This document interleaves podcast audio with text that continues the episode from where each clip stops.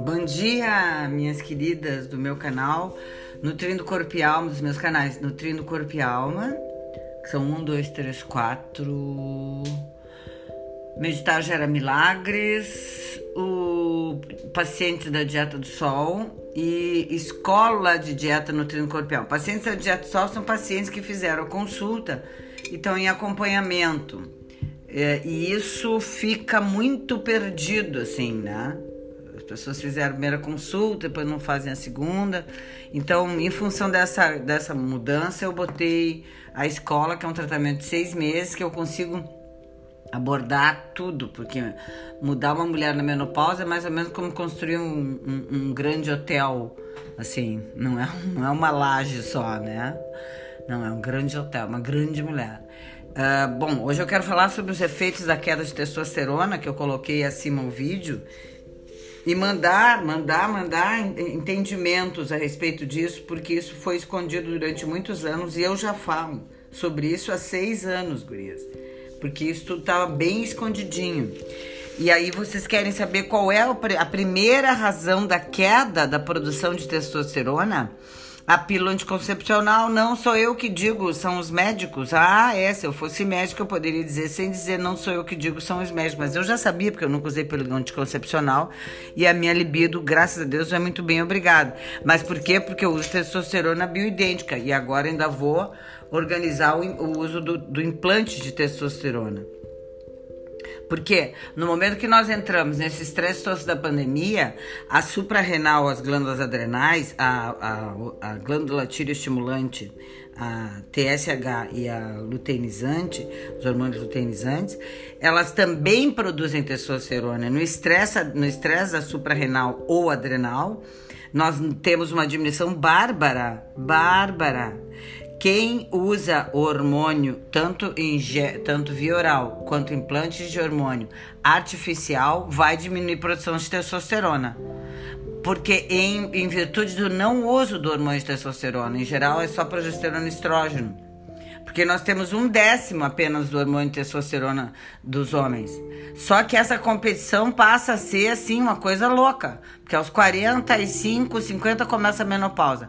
Aí cai a testosterona, começa a gordura, começa a, a, a preguiça, a impossibilidade de fazer atividade física pela queda de testosterona. Começa a falta de relação sexual. A mulher já não sabe o que está sentindo, se sente culpada. E aí o que acontece com ela? Ninguém disse. Por quê? Porque esse um décimo que a gente tem é o que resolve toda a nossa vida. Só para vocês terem uma ideia de como a gente é eficiente, né? A gente só precisa de uma parte do hormônio dos homens. É que os homens têm mais massa muscular. E aí a gente tem menos força na academia também, que seria o único lugar que aumentaria a, o, a testosterona é a musculação. Porque é um exercício de força parada.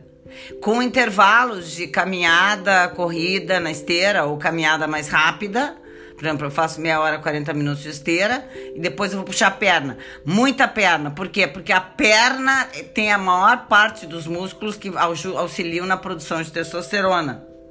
Então, a atividade física é muito importante, até porque no aumento do estresse a gente tem aumento de cortisol, a gente tem aumento do estresse, com aumento do estresse, diminuição de testosterona de novo.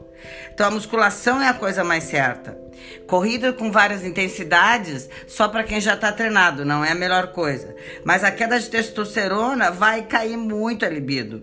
Vai cair muito a, a capacidade de concentração. Por exemplo, uma engenheira que precisa de cálculos né? Vai cair muito a capacidade de manter o humor numa situação assim, mais ou menos. Um mau humor, uma ansiedade permanente. E a coisa de não emagrecer, não tem. A dieta errada, aumento de glicídios, aumento de gorduras, sem proteínas. Ou até uma restrição calórica, sem orientação, sem vitaminoterapia. Por isso que no meu tratamento as mulheres têm que usar 10 dias de vitaminoterapia antes de começarem a fazer qualquer emagrecimento né? Então não tem assim, Ana, me dá uma dieta que eu vou mais. Não, não tem. Tem que entrar na escola. Quem quer resultado tem que entrar na escola. Quem tem medo não entra.